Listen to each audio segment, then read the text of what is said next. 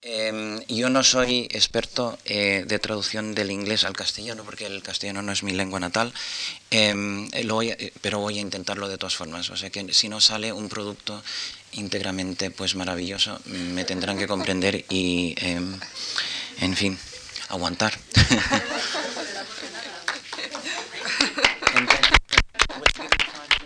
Yes. I, I'm up there. so Um, you need five minutes to Yeah, get going. just- Okay, all right. We can talk. Además, no tenía naturalmente el tiempo de leer el texto ah, sí, previamente. Uh, so for five minutes we can chat. Make sure I've still got my copy of the text. um, this is something that I had wanted just to point to and uh, show to you. It is a book about World War One and World War Two. It's a collection of essays. Some of them are um, literary. Some of them are uh, political science. Some of them are sociological. And it's uh, because it's about two world wars. Um, already covers too much. and it covers England, America, France, Germany, but cover is the wrong word. It doesn't cover.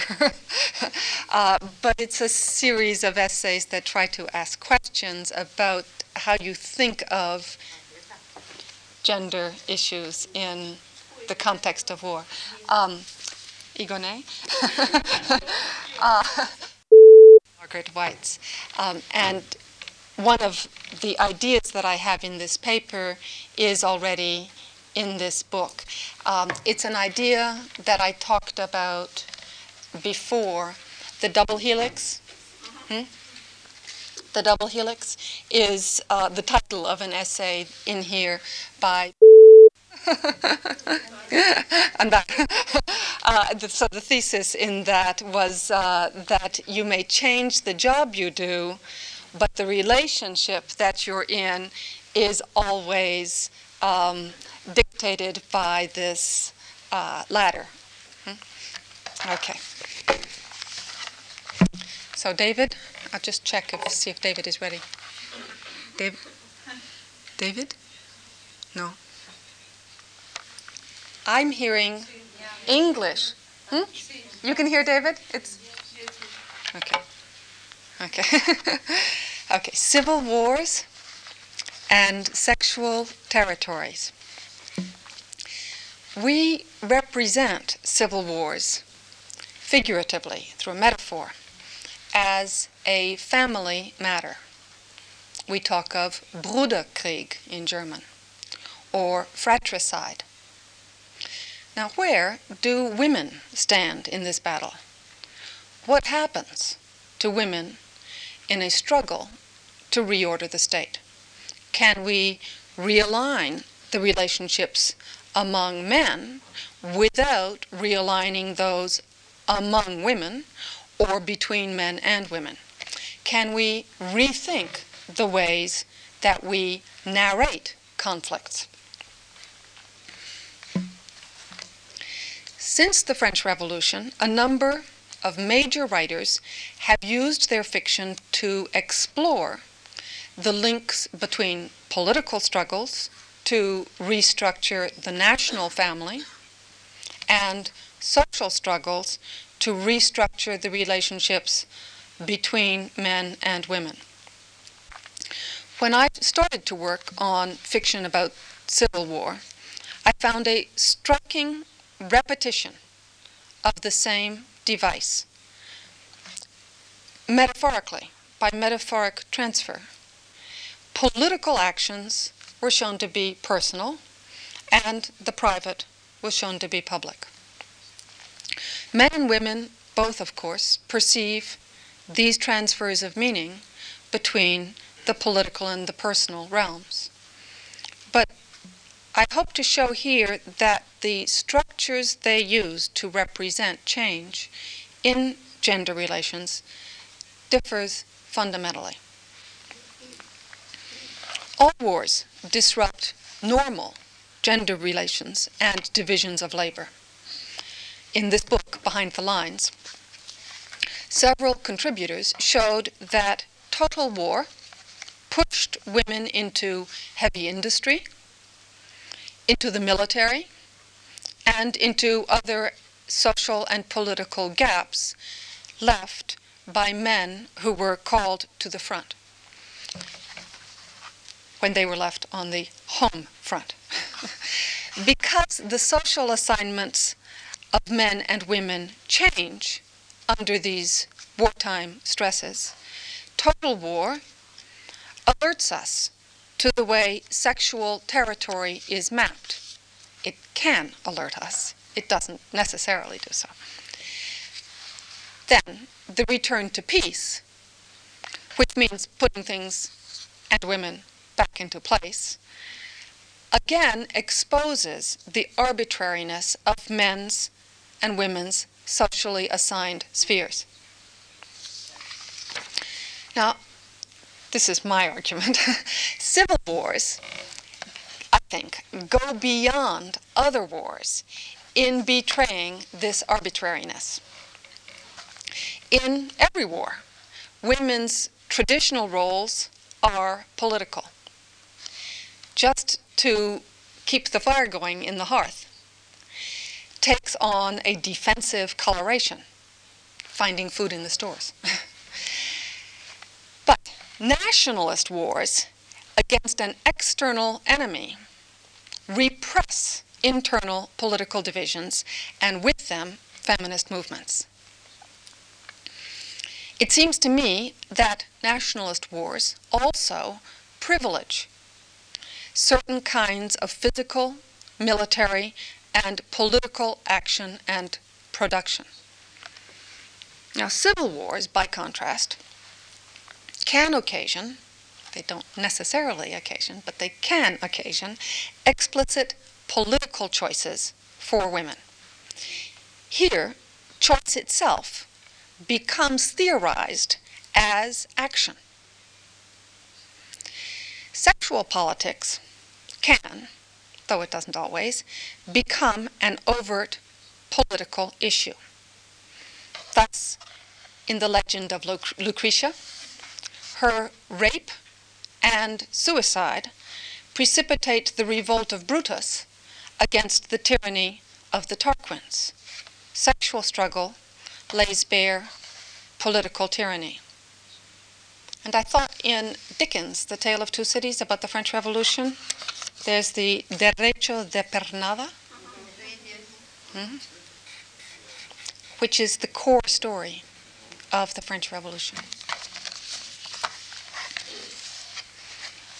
With surprising explicitness, the literature about civil war juxtaposes challenges to the social order with challenges to the traditional territorial assignments of gender. This is not simply a matter of thematics, and that's a point that's important to me as a literary critic.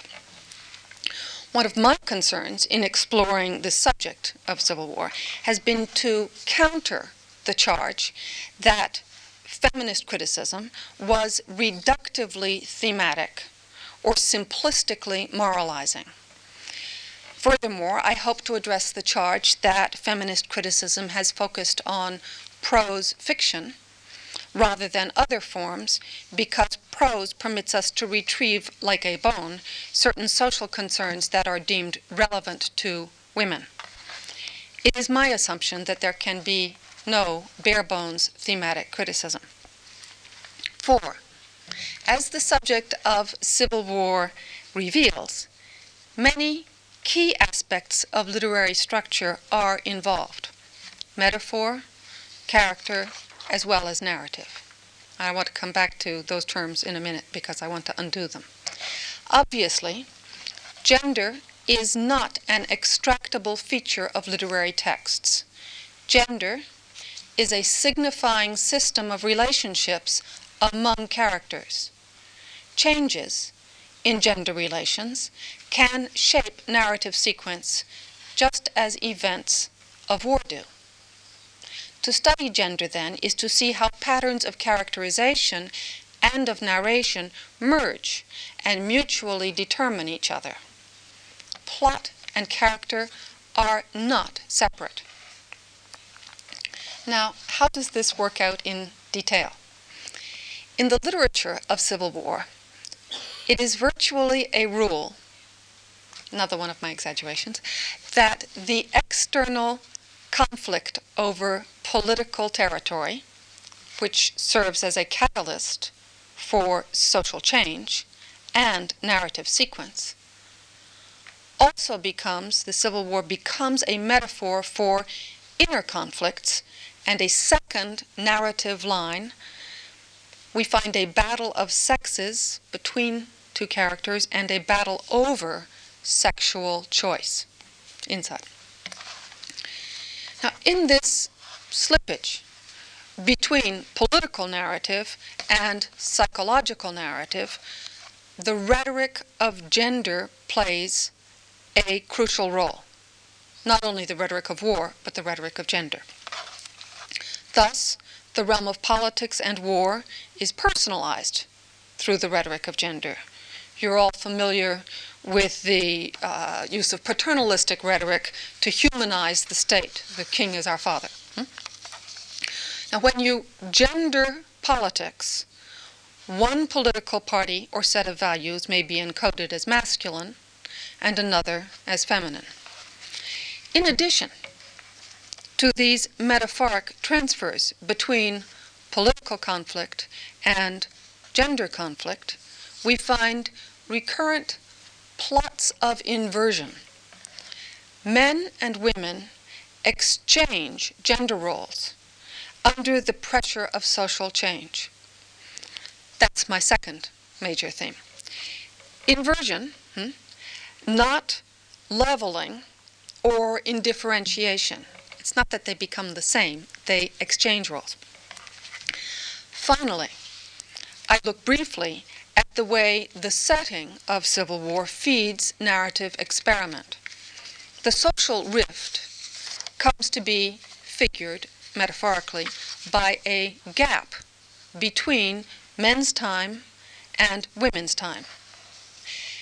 And to break away from linear narrative, authors juxtapose voices or narrative blocks a division to which they attribute a gendered significance, a masculine block, a feminine block. Now I start here with the displacement of focus from the political to the personal. And here my examples are taken from Madame de Stael, Simone de Beauvoir, Henry James, and Chinua Achebe, a Nigerian writer. In Madame de Stael's neglected novel, Delphine, the political struggle between Democrats and aristocrats during the French Revolution separates the pro revolutionary heroine from her ultra conservative lover, Léonce de Mondoville. Social attitudes also separate them.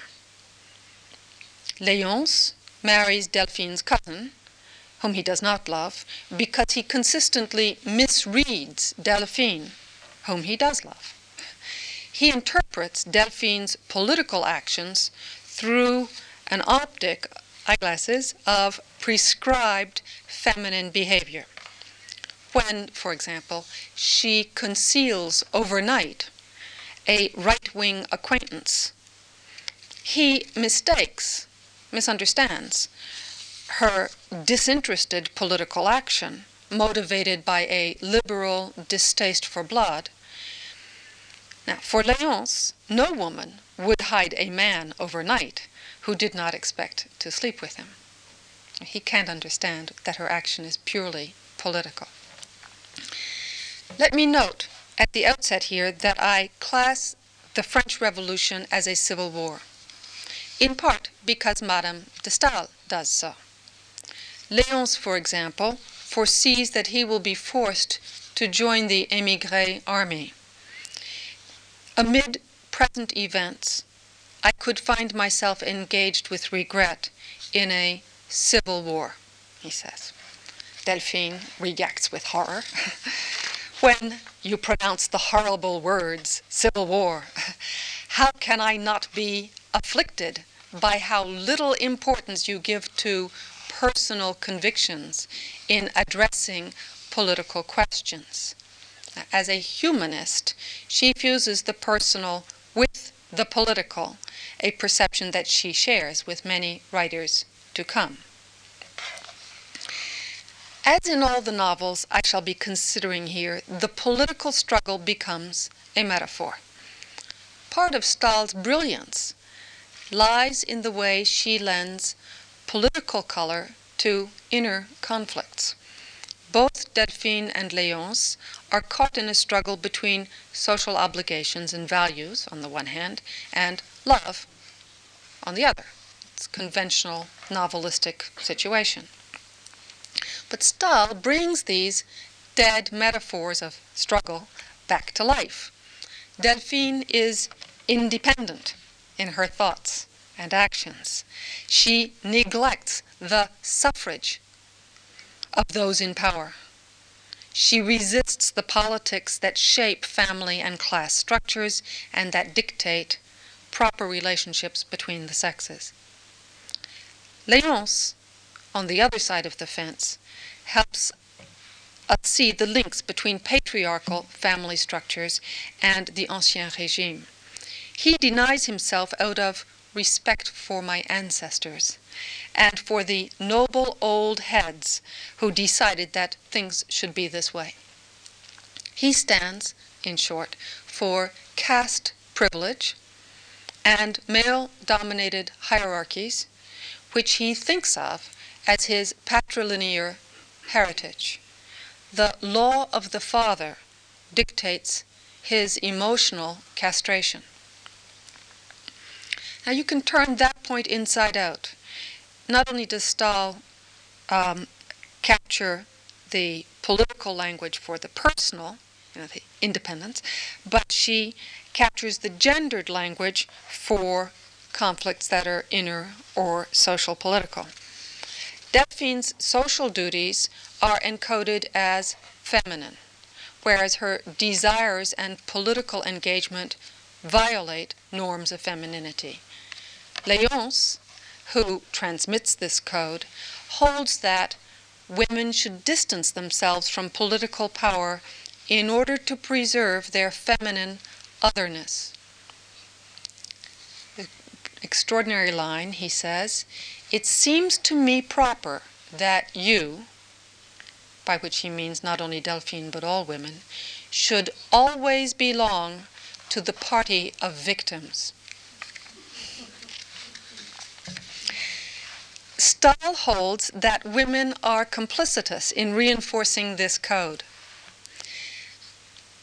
And I think it's one of her most radical points. The mother of Léonce speaking for the inherited values of religion and nobility, attacks the new ideas that might permit a superior mind like Delphine's to rule my son. So, again, this political language is there. And she opposes Delphine. The new enlightened individualism that defies the proprieties in the name of reason seems to uh, Madame de Mondoville supremely absurd in a woman. She says, Our conduct is delineated for us. Our birth marks our place. Our status imposes our opinion on us. To be born a woman is to be born into some fifth estate. Not only Delphine's enemies, but her frenemy it's a useful word for someone who you think is your friend but is really your enemy. Huh? Her frenemy, Madame de Vernon, works to silence and displace the heroine. Madame de Vernon recognizes, and I'm quoting, since women are the victims of all social institutions, they are destined to unhappiness if they in any way lose control over themselves. Ironically, it is because women lack autonomy that they need self control and that they seek power over other women. Once you set up an absolutely binary code of conduct, a single transgression will suffice to unleash conflict. Delphine symbolically initiates a social war by her multiple refusals to remain within the confines of feminine convenance, property, propriety. She intrudes into men's conversations at receptions. She emigrates to alternate spaces of her own. She uses her influence, money, and home to protect victims of the social system. As a result, she plunges into a struggle against her own desires and against her lover. These conflicts culminate in a discourse of suicide. I see suicide everywhere. the ultimate form of interiorized civil war. Delphine, her lover, and his would be rival, Monsieur de Valorbe, talk repeatedly about taking their own lives, singly or, more romantically, jointly. Monsieur de Valorbe, the rival, locks Delphine up in his room and sets two pistols before her. She's not tempted. Before a public scandal forced Madame de Stael to rewrite the conclusion of her novel, she ended it with a double suicide that I mentioned in my last lecture. And secretly, Delphine takes this slow Italian poison before she accompanies Léonce to his execution by the Republicans who have captured him with the emigre army. Now, when she succumbs at the last minute to the poison, the soldiers are so softened by the sight of Léonce's despair that he has to insult them before they will shoot him. So his death, too, although they shoot him, his death, too, is really a suicide. In a traditional paradox that you will all recognize, double suicides are erotic. Liebestod symbolically heals inner splits and joins the two lovers.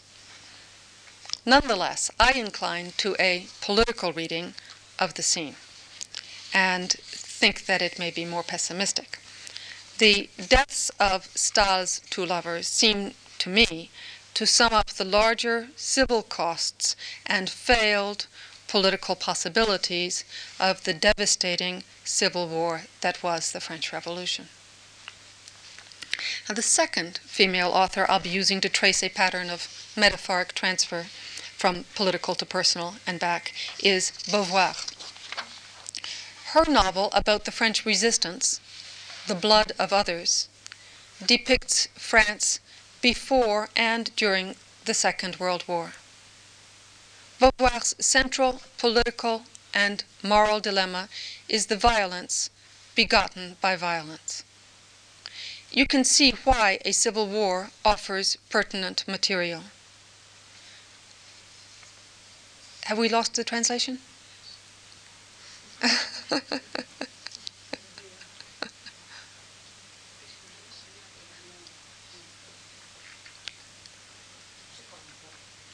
¿Qué pasa?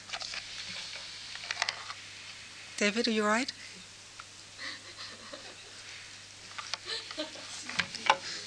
Shall I go on? I should, should I begin Beauvoir again? All right. The second author is Simone de Beauvoir. And here again, I'll be looking at the transfer from the political to the personal and the personal to the political. Her novel about the French resistance, The Blood of Others, Le Sang des Autres, depicts France both before the Second World War and during it. Beauvoir's central political and moral dilemma is the violence begotten by violence. I thought about this last night because I was at a uh, lecture at the Fundación Pablo Iglesias, a series on La Violencia. Hmm? Very interesting. You can see why a civil war offers pertinent material for the study of violence begetting violence. Hmm? The German occupation, for example, leads to the French resistance. The terrorist attacks by the resistance on German troops lead in turn to reprisals against randomly selected French citizens. The existentialist hero of Beauvoir's novel confronts the problem of violence in various ways, above all in response to the death of a woman who has loved him, Hélène, shot in the course of a rescue mission. Now, like Stael, Beauvoir uses the political military strand of her narrative to unfold inner conflict in her hero, Jean Blomart. Now, from nightfall to dawn, he watches over his dying girlfriend, Hélène, whose body has literally been torn apart, inner division, uh, by this conflict. The coming loss of Hélène creates a crisis in which he is forced to confront his long-standing divisions between a humane, humanist pacifism and a commitment to political action for moral goals. Jean ponders the cost of resistance to the Nazis. At the same time, he recalls the death of a friend who had just joined him in a communist demonstration and who was killed in the demonstration. And this makes him review, review guiltily, with a sense of guilt, the costs of class warfare. Finally, he worries about the power of a lover, especially a male lover with a female um, lover, to oppress and determine the life of that other.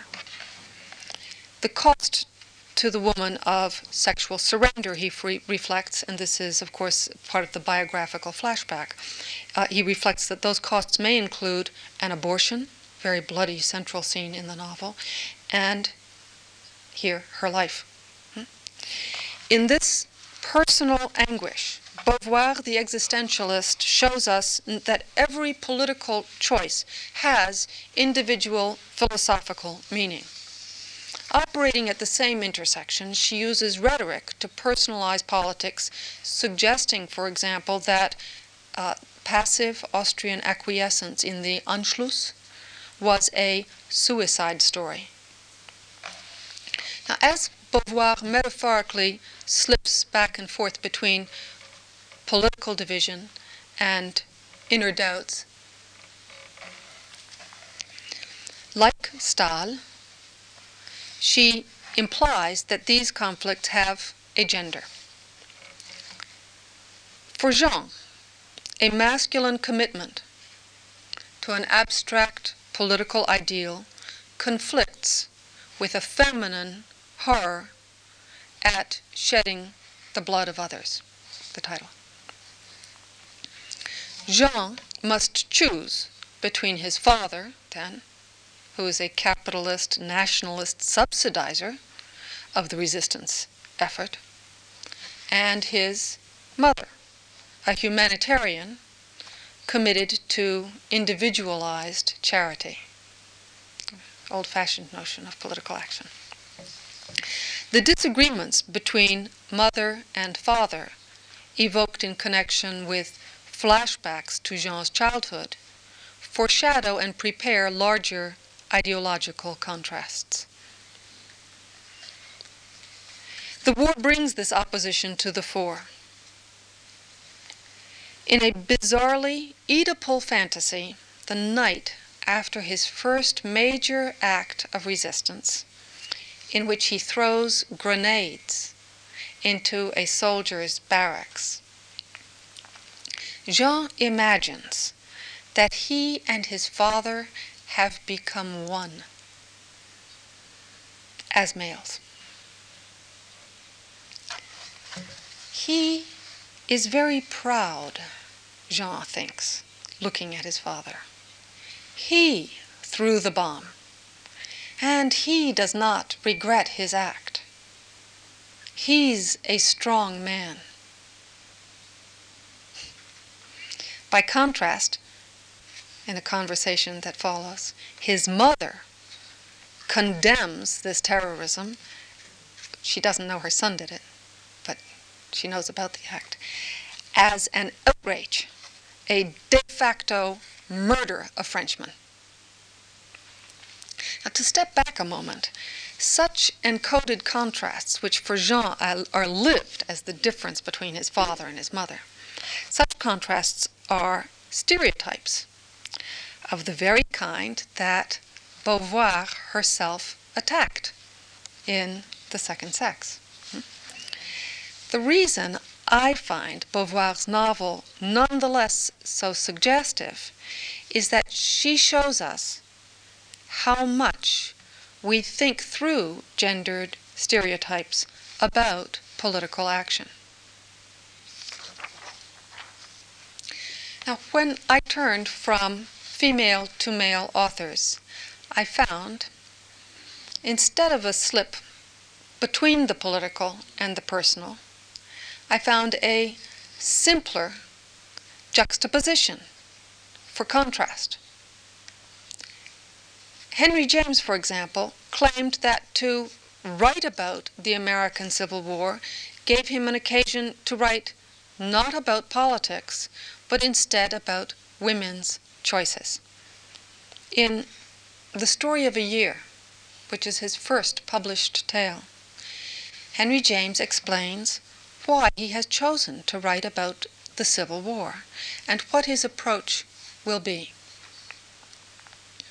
My own taste has always been for unwritten history, and my present business is with the reverse of the picture, backside of the picture. Unwritten history, stories of women, reversals of narrative priorities. On his reversed canvas, like some of Picasso's canvases, huh? uh, James traces not men's battle strategies, but women's domestic strategies. Marriage becomes the battlefront and a site of rupture in the social order. James's heroine, Lizzie, even refuses to attend improving lectures. I'm glad to see you didn't follow her model. All the battles and things described, you know. That's why she doesn't want to go.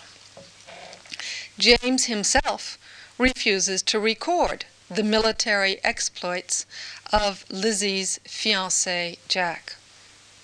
And if James mentions slavery, it is mental and marital, but it is never grounded in the tragic experience of American blacks. So, already in the rudimentary plots of these early Civil War tales, James has himself slipped away from the political toward the psychological, which will be his great domain. Uh, Henry James is the great psychological novelist. But what interests me here is that unlike Stael and Beauvoir, James. Slow down. Hmm.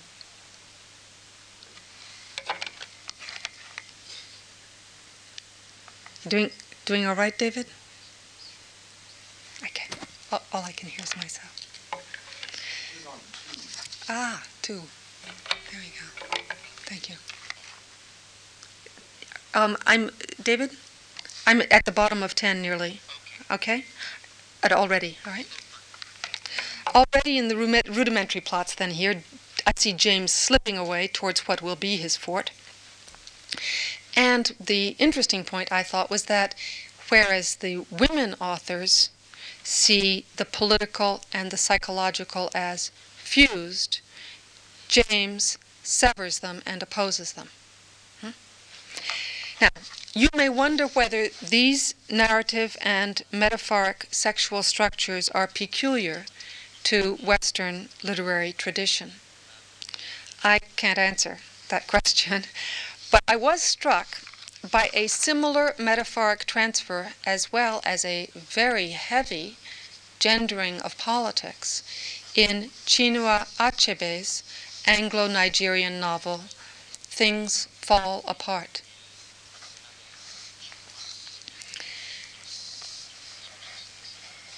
This is a novel that symbolically feminizes or masculinizes any number of acts. The protagonist, Okonkwo, for example, accidentally kills the child of a friend.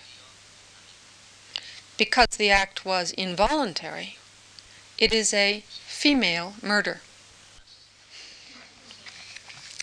The first part of this novel, about the early colonial period, seems to concern purely personal conflicts.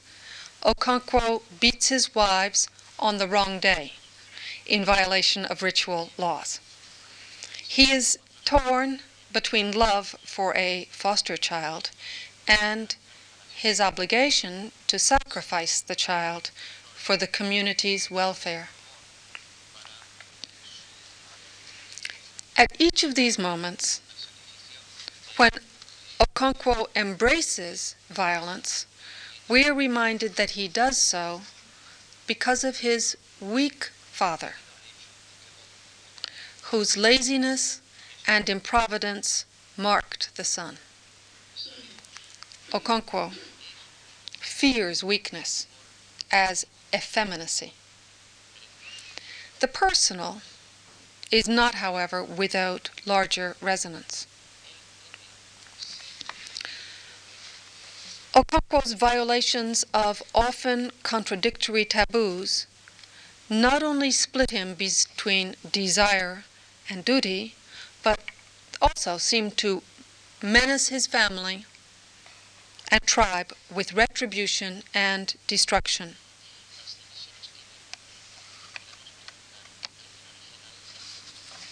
The divisions we see and foresee seem to originate within the individual, then to trace themselves out on a familial and communal social map.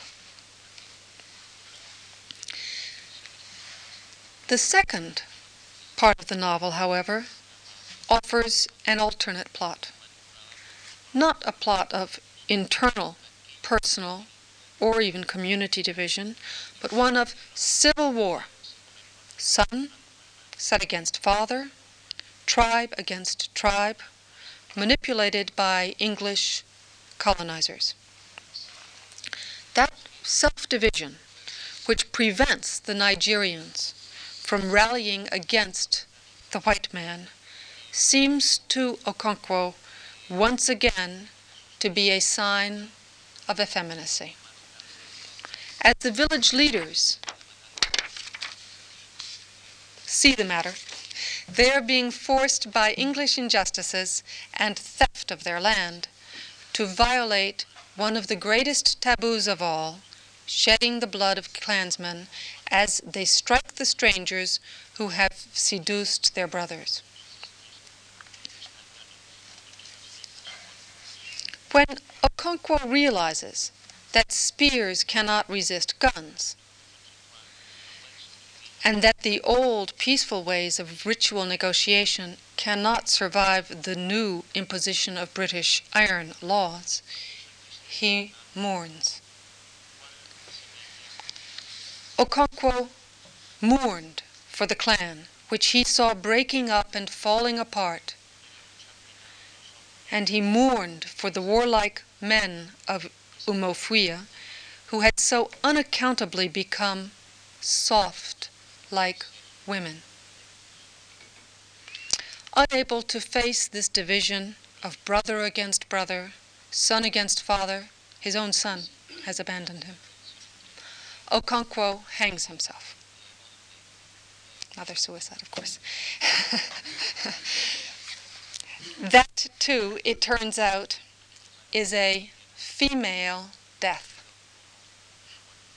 It's a violation. Gender terms then structure a whole epistemology in Achebe's world, organizing the protagonist's political as well as his personal self interpretation. If this novel's gender metaphors represent a Nigerian worldview, I assume they do, then probably we cannot draw a simple line between Eastern and obsessively Western uh, gender notions.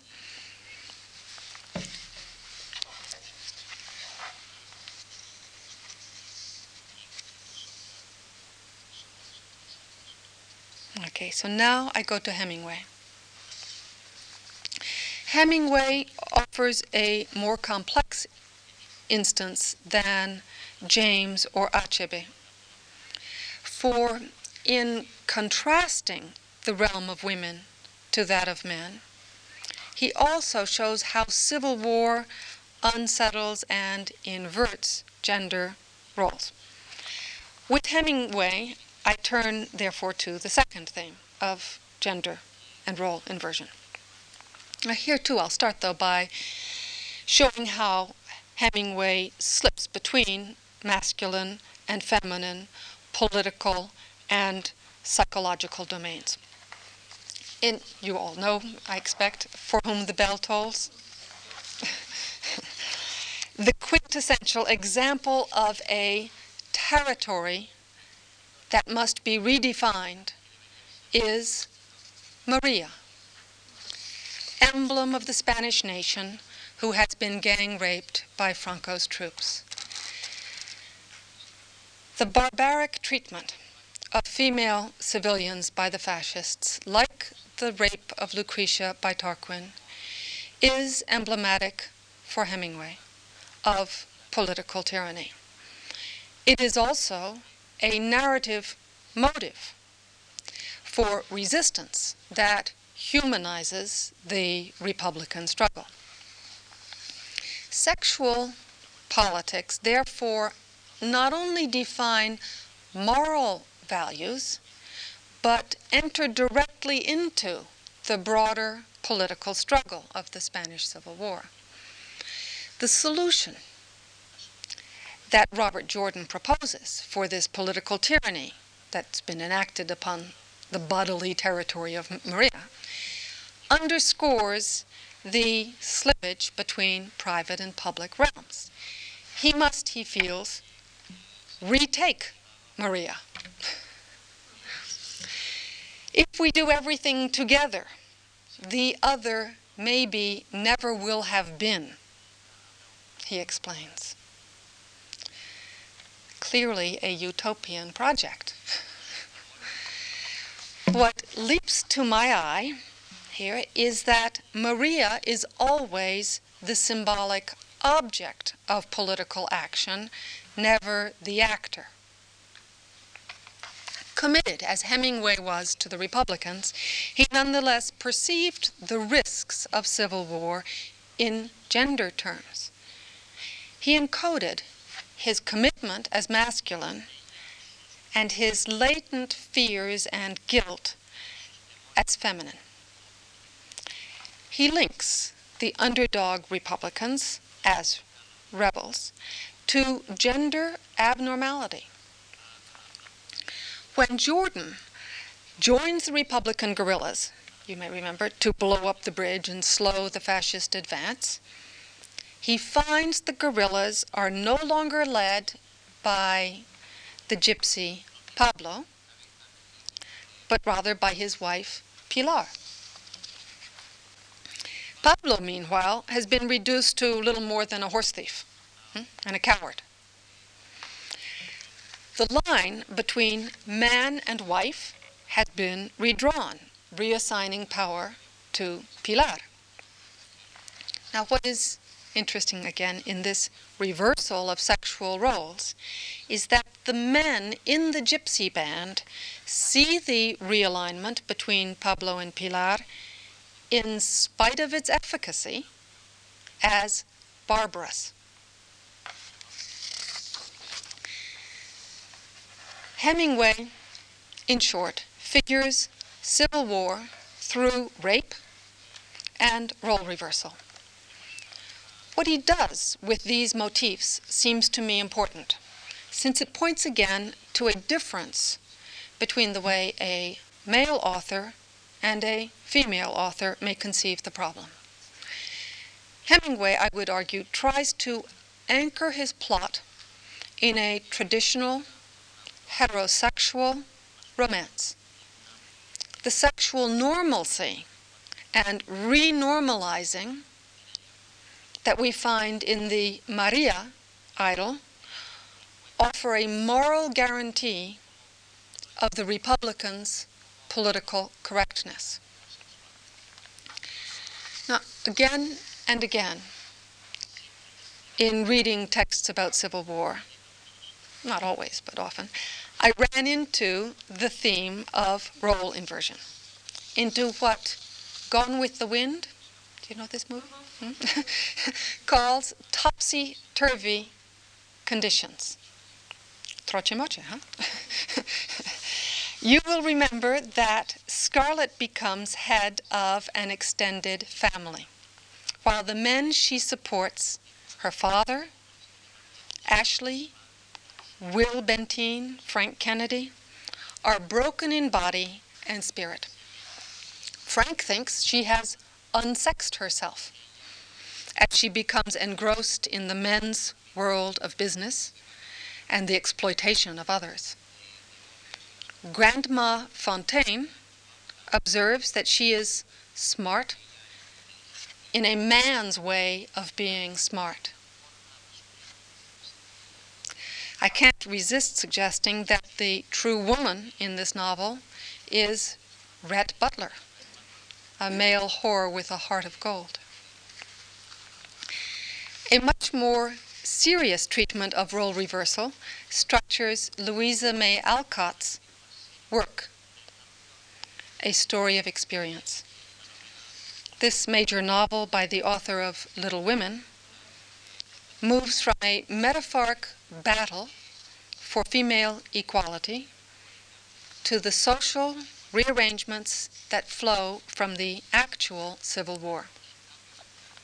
It, she wrote it between 1861 and 1873. In the first sentence, the heroine stakes out a claim to new sexual territory. Aunt Betsy there's going to be a new Declaration of Independence. That's the first sentence. she rejects the feminine ideal held out by her aunt, whose own marriage is governed by a most old fashioned and dutiful awe of her lord and master. Instead, Christie's Emersonian ideals of self knowledge, self control, self help, lead her to seek the same autonomy that would have been forced upon an orphaned boy in the same economic situation. As a consequence of this declaration, she becomes a modern day female pilgrim who must progress through a long sequence of jobs, working as servant, actress, governess, nurse, seamstress, at starvation wages, wage serfdom. Along the way, she forms an alliance with an illiterate former slave, an alliance across class and racial barriers that contrasts with her own experience of exploitation by vain, calculating middle class women who use her.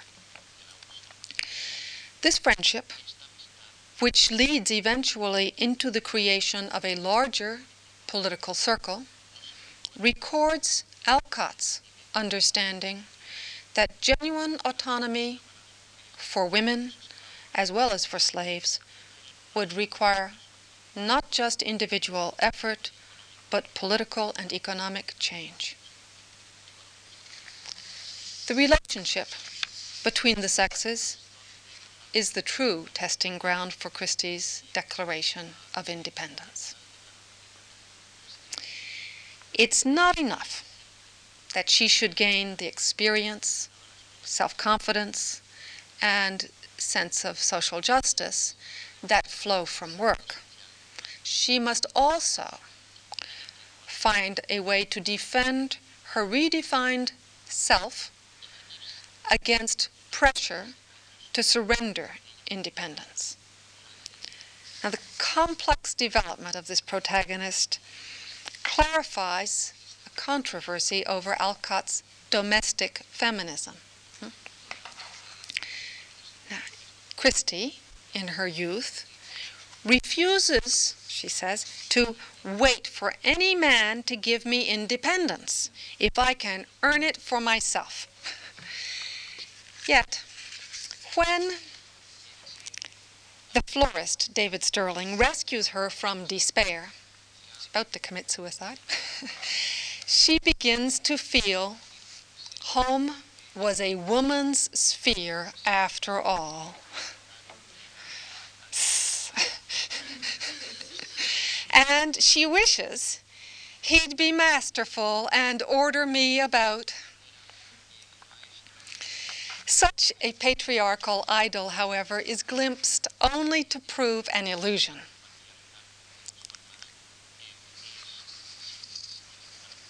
Slowly, through trials of self doubt, as well as rival offers of marriage, Christie comes to realize that she would never make a good slave.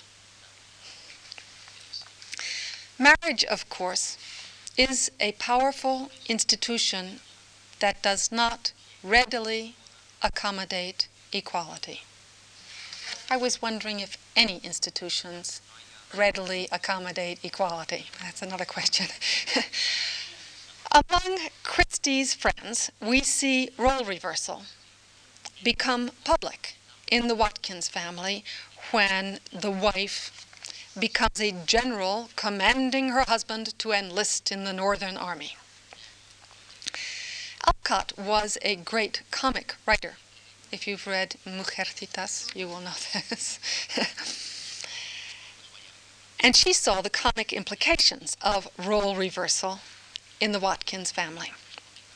Mrs. Watkins' simple character, pragmatic forcefulness, and moral strength enhance her image as mega mother, while her husband's surrender to her orders, in fact, sends him off to the defense of the nation, a manly act.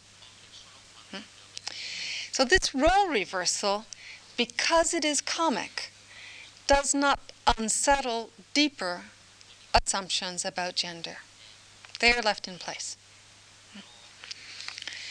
Alcott's conclusion, however, is more serious and more utopian.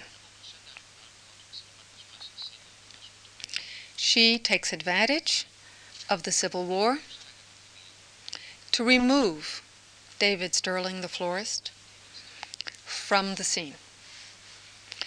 Perhaps Alcott's own father's incompetence as well as the tragic effects of the war, lie behind her closing elimination of men from the scene. David's death in battle forces Christie, who marries him just before he goes off, to assume his role. She has to become head of the Sterling household and the floral business, selling flowers. In the process, she creates a community of women that cuts across racial and class lines. The radical upheavals caused by war thus open up the possibility of a social realignment. Alcott published her novel in 1871, before she could know how far this tragic moment in American history fell short of creating racial or sexual equality. Actually, Alcott's Herland, I've taken, stolen that from the title of a novel, Herland, this land where women live, goes even beyond role reversal. Rather than transpose the roles of men and women, with men taking women's roles and women taking men's roles, she focuses on women. Not only do women acquire greater autonomy, but they redraw their relationships to each other. When Christie becomes a political leader, she doesn't stand above the others, but she comes down.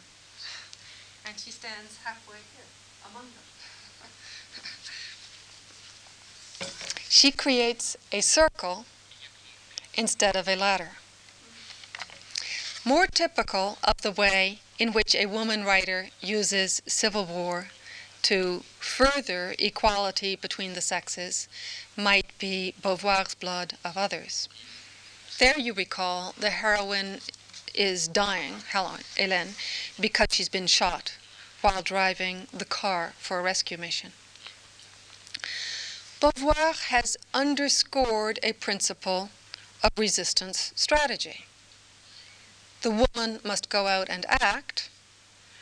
She must actively participate at the cost of her life in the resistance. Meanwhile, the mastermind, Jean, often must stay at home and experience the frustration of physical passivity. Hélène takes the lead philosophically as well. Hmm? She's the leader.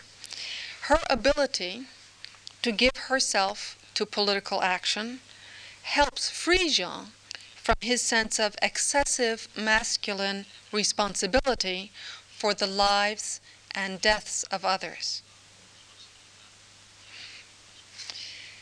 For all their differences, the optimistic treatment of role reversal by these women writers contrasts with the more cynical symbolism of role reversal in at least many novels by men and in popular literature. Of course, uh, Gone with the Wind is by a woman. the stereotype of this role reversal can be seen in Les Chouans. Don't know if that was played here in Spain. Um, it's a very colorfully gory historical film which describes the uprising of nobles, priests, and peasants in the western provinces of France against the French Revolution. The Vendée and the Chouans are often fused. Among the counter revolutionaries in this story, one couple that stands out is that of the aged, shrunken Marquis, bound to a wheelchair in an emblem of the decrepit state of the Ancien Regime, and his vigorous, handsome wife, the Marquise, rides horseback. the Marquise's expertise with weapons, her involvement in military skirmishes, and her lively sexual interests all mark her as a woman out of place, whose socially tab- taboo ambitions find expression because of the disorder that has broken out. We are not surprised that she must be guillotined at the end. Now, in place of summing up this middle section on role reversal, I offer two hypotheses. I say hypothesis because I'm obviously drawing on a very small sample of texts. My first hypothesis where an internecine war is perceived through a grid of equality, it will be called a civil war. and the exchange of gender roles will be understood not as usurpation, but as productive expansion on both sides. Where such a war is viewed hierarchically, with one side seen as morally or politically inferior, the stress will be instead on reversal, and the conflict will be called a revolution or rebellion. Civil wars and revolutions, then, are the same thing, but seen from two different moralizing angles. Second, revolutions tend to be represented figuratively by reversals in gender roles. One can go even further to say that any changes in gender roles risk being categorized as revolutions. Where the genre fosters social conventionalism in comedy, in that comic section in the Alcott novel, and often, I think, if not always, in writing by male authors, the transformation of men's and women's social roles may be seen as sexual perversion, insubordination, or patricide. In the last part of this paper, I want quickly to sketch the kind of structural abnormalities that the theme of civil war seems to provoke. I've already noted that for Henry James, the Civil War offered an opportunity to write unwritten history, to reverse the picture by shifting attention from the military conflict to psychological conflicts. There are other forms of experiment I want to note here, however, besides a displacement from the battlefront to the home front. I'll look at such structural elements as time, voice, and structural fragmentation. First, fictions of civil war attribute notable significance to women's time. Sexual interludes in Hemingway, for example, stop man's linear, manipulative, orientation to the future and to the outside world. They stop the clock. Maria represents a turn inward without concern for the future. The idyllic moment of timeless erotic transcendence permits us to evade the unspeakable men and women writers, I apologize for all these generalizations, men and women writers seem to offer, I think, different perspectives on erotic or idyllic interludes. For men, like Hemingway, or at least for Hemingway, these interludes provide a needed moment of rest. Woman as aircraft carrier and they signal the potentially optimistic outcome of linear struggle in war. For women writers, interludes in a feminine territory or herland blend the deferral of fulfilled desire with the deferral of defeat. Stael in Delphine strings together a temporal pattern of deferred decisions that are given spatial expression as a doomed attempt to isolate and separate individual self fulfillment from social processes. But the pol- political is personal, and you can't keep them apart for the woman writer. Such differences in temporal and spatial topographies not only reveal the signature of texts, but also fit with a difference in the way male and female writers seem to use the analogy between civil war and inner struggle. From a male writer's perspective, the family often seems insulated from conflict. From the female writer's perspective, political discourse and the familial order lie on a continuum. Hmm? They're one. Now, another form of textual experiment or abnormality. Fictions of civil war seem to evoke narrative experiment through the juxtaposition and interplay of masculine and feminine voices. Thus, spliced into Hemingway's third person narrative, focalized through Jordan, the hero, we find Pilar's story of a village massacre, a moment of reflection on Republican atrocities that, we are told, a woman should not see or hear.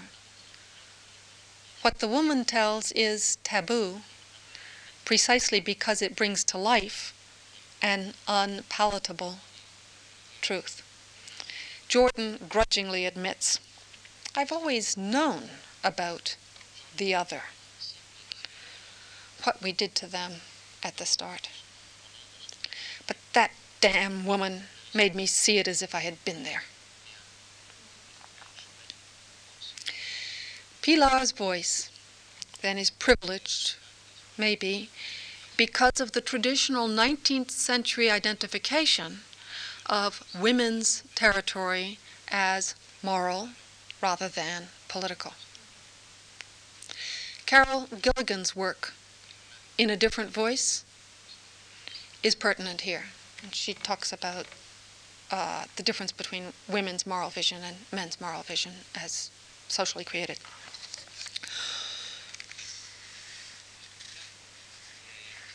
Women's special perch on the moral pedestal gives her voice particular authority in the context of a civil war. For civil wars are always moral wars, wars that try to define a more ideal unity within a fallen order. I'd like briefly to mention another novel that sets a woman's story against that of men. Do you know Elsa Morante, History, a novel? Hmm? Morante also splits her narrative, just as her title suggests History, a novel. Hmm? At the beginning of each section, one voice lists telegraphically the political and military events of the year. This is the voice of historical chronicle, newspapers, the lives of men. The other voice, then, narrates the catastrophic side effects of war on the heroine Iduzza, a story of rape and displacement the length and narrative power of Iduzza's story compared to the brief chronologies of war make us ask what is the center or the margin? I come back to silence now. the recurrent theme of silence, whether imposed by political conflict or by inner division, also leads to a problematizing of narrative form. In Beauvoir's Blood of Others, the hero questions not only a masculine moral instrumentalism that symbolically leads to death, but the public discourses and social teleologies that people use to justify their actions. He wants to be a verbal outsider. My life must be silent. But such withdrawal is futile. The impossibility of purely individual choice reveals the impurity of narrative, which enfolds its objects within the embrace of the narrator's voice in a symbolic attempt to resist this embrace of the narrative, Beauvoir fractures the narrative line. Jean's associative memories interrupt each other, minimizing the control of a narrator who is occupied by his conflicting memories. Now, instead of a conclusion to this paper and to the series of talks, I want to ask some questions. Take out a piece of paper, please. okay, I ask myself um, if you look for differences between works by men and women, won't you always find them? That is to say, when you find differences between two works, there is always the danger that you may generalize rashly. I sought evidence of a gendered signature. I thought I found evidence that women writers consciously played with the ways that language writes and genders us. I know I have read gender into the signatures of these authors. Now, does a focus on the gender of the signature obscure other significant differences? Even within my exceedingly narrow sample,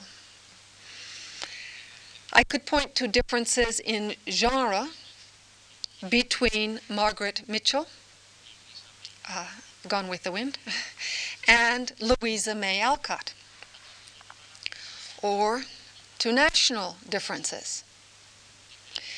Differences in the historical moment. The uh, French Revolution is, after all, very different historical occasion from the resistance in France.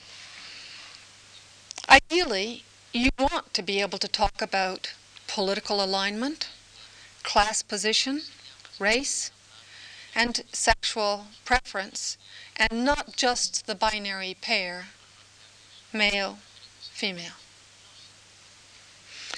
Finally, you may even be ready to grant that binary gender contrasts do tend to emerge from representations of the social rift. That when you have a civil war, these sexual images do spring up.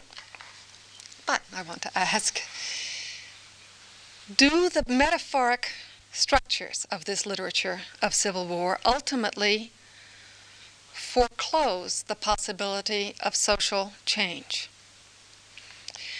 Do they not only question, but also reinscribe one of the most recurrent structures of epistemology and social organization that we know the map of gender.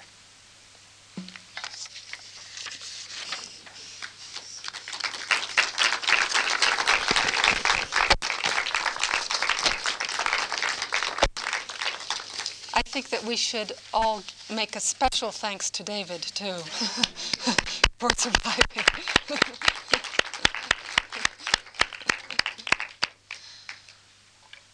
and I'd be happy to uh, try to field questions if you have questions. Hmm?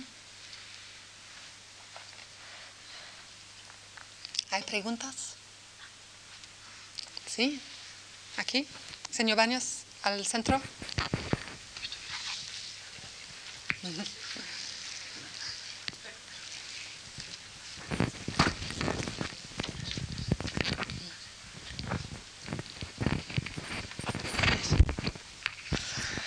No sé si me voy a hacer comprender, pero voy a probar.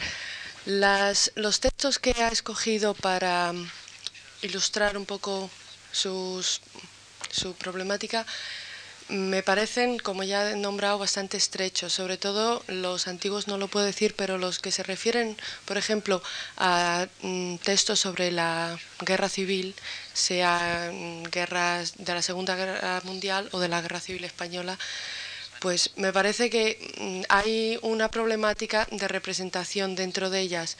Porque por una parte los textos que ha nombrado son unos textos representativos, nombrados, que no corresponden, según, mi, según yo lo veo, a la realidad de la situación en la guerra en ese momento. Mm, pensando ahora en la situación de las mujeres en Berlín, por ejemplo, o libros que han salido en España, sobre, mm, por ejemplo, las cárceles de Soledad Real, que es otra realidad de la participación de las mujeres en la guerra. Pero son libros escritos desde otro punto de vista y no desde la calificación de literatura. Entonces, a mí me gustaría mm, saber de cómo calificaría usted el punto de vista de, los, de la muestra que ha enseñado mm, como representativa de la situación social de la mujer en efectivo y de la posibilidad, mm, por ejemplo, revolucionaria que puede contener un cambio, como ha nombrado, el cambiar los, la, los rol de los sexos, que en la guerra de repente se cambian, no se cambian de repente, sino es necesidad del pueblo, es necesidad de la sociedad. Y como los hombres hacen otras tareas, las tareas que quedan abiertas han de ser ocupadas y son las mujeres. Y lo que se muestra en situaciones así es que las mujeres son perfectamente capables. Lo que es triste que a la vez, al terminar la guerra, eso vuelve otra vez. Pero eso es otro tema. Solo quisiera saber hasta qué punto de vista la literatura que ha escogido para usted es representativa o es más bien, yo pienso, una forma utópica de cómo podría ser, no lo sé. Um, I hope I have uh, taken it all in. Um, it, it's, if I may try to repeat the question, it seems to me that it had uh, maybe two sections. Uh, first, that you suggested there is a difference, perhaps, between canonical works, uh, the, works that uh, pretend to international status, like Hemingway, uh, possibly Beauvoir, and works that are more closely um, reflective of the actual experience of a contemporary war, uh, which we might classify as more realistic, um, maybe more personal. Hmm? Hmm. To, to pursue that question, I think we might have to start citing specific texts.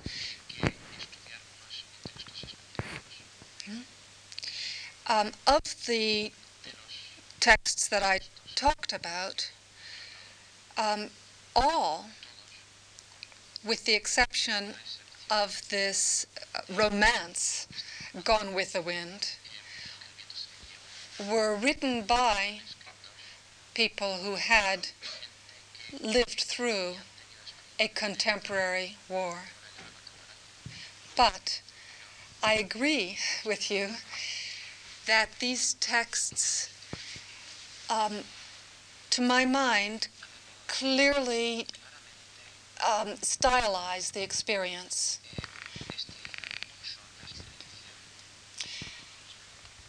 And I think many of them also evade the literal physical um, bloodshed that is the cost of right the, the most spectacular um, you know, uh, uh, loss right. so I, I would agree with you that, that, that even without looking at those texts we could um, uh, your alternate text, which I think you must have in your uh, mind, um, we would agree that these are stylized. Right. Now, why did I use these texts is maybe a harder question, right? Is that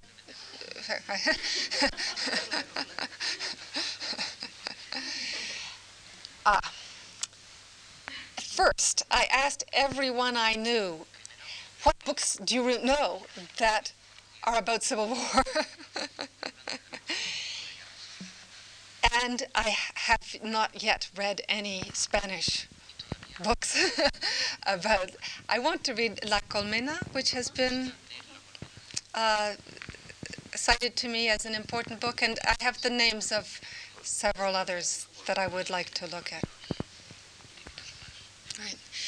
Um, second, I did want to write about texts that I, um, I so I wanted to focus on see on books that were important that that I thought that I thought had aesthetic value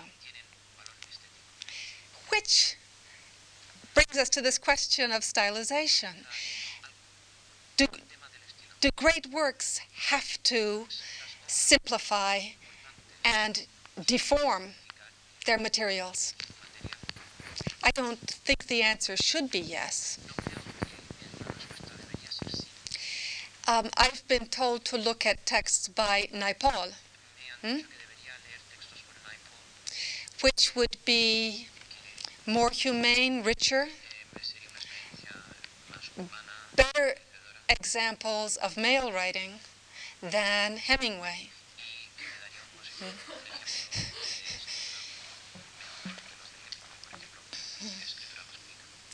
Hem- Hemingway, of course, is uh, a subject of great debate.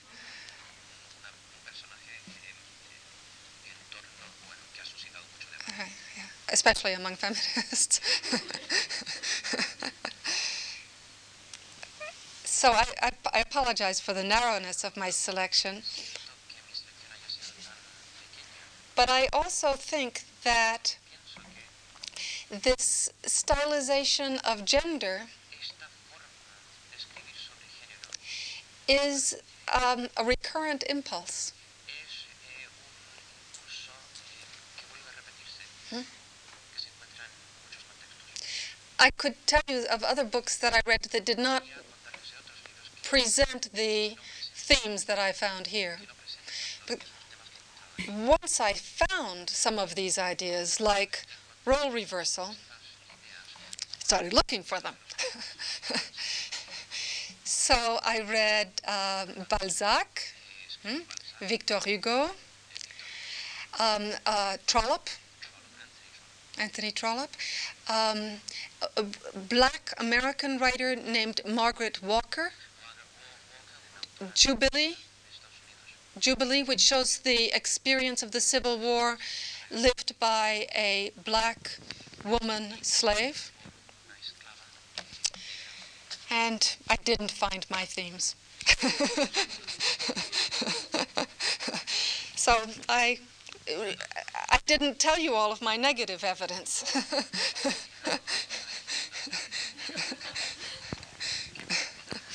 there was negative evidence.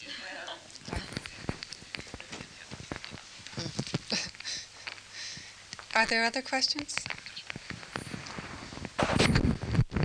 Uh, yes.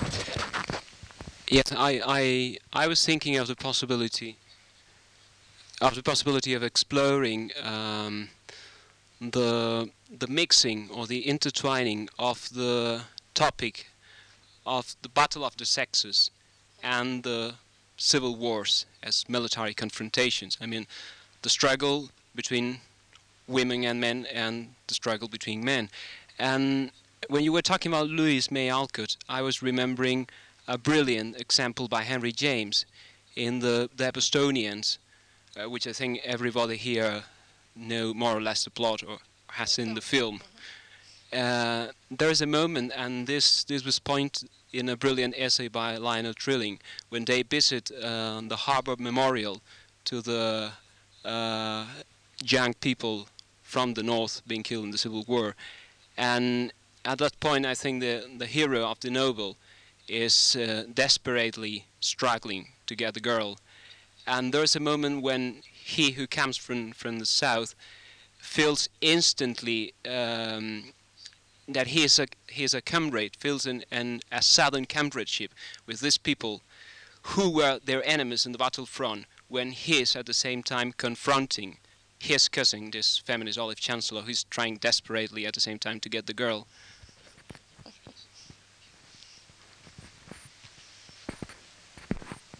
Yes, but I'm waiting for the question. No, it's, it's, it's a suggestion more than a question. Yes, well, um, I, I hesitate to push the point too hard, but it seems to me that um, we have a tendency to express our fears through an imagery of gender as well. Now, in, in the Bostonians, in, in, in the story by James, it's um, possible that you're finding, in addition to um, a story about um, putting gender back into place, because of course what has to happen to the heroine is she must stop being a suffragette and she must stop being a public speaker, she must be married off. so you're going to put gender back into place. But in that scene, maybe you're finding what Eve Sedgwick has written about, um, namely homosocial relationships between men that take place over the body of a woman. Hmm. That the two actually can meet um, through the woman.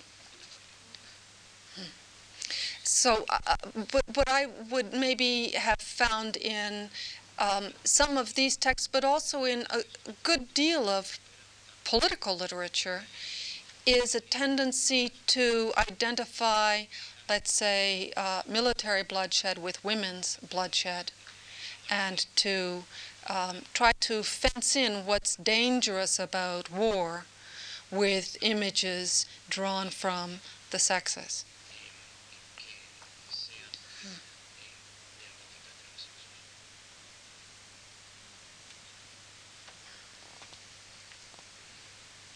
Well, I'm glad that you came here um, in spite of the strikes, rain, and everything else. Thank you very much.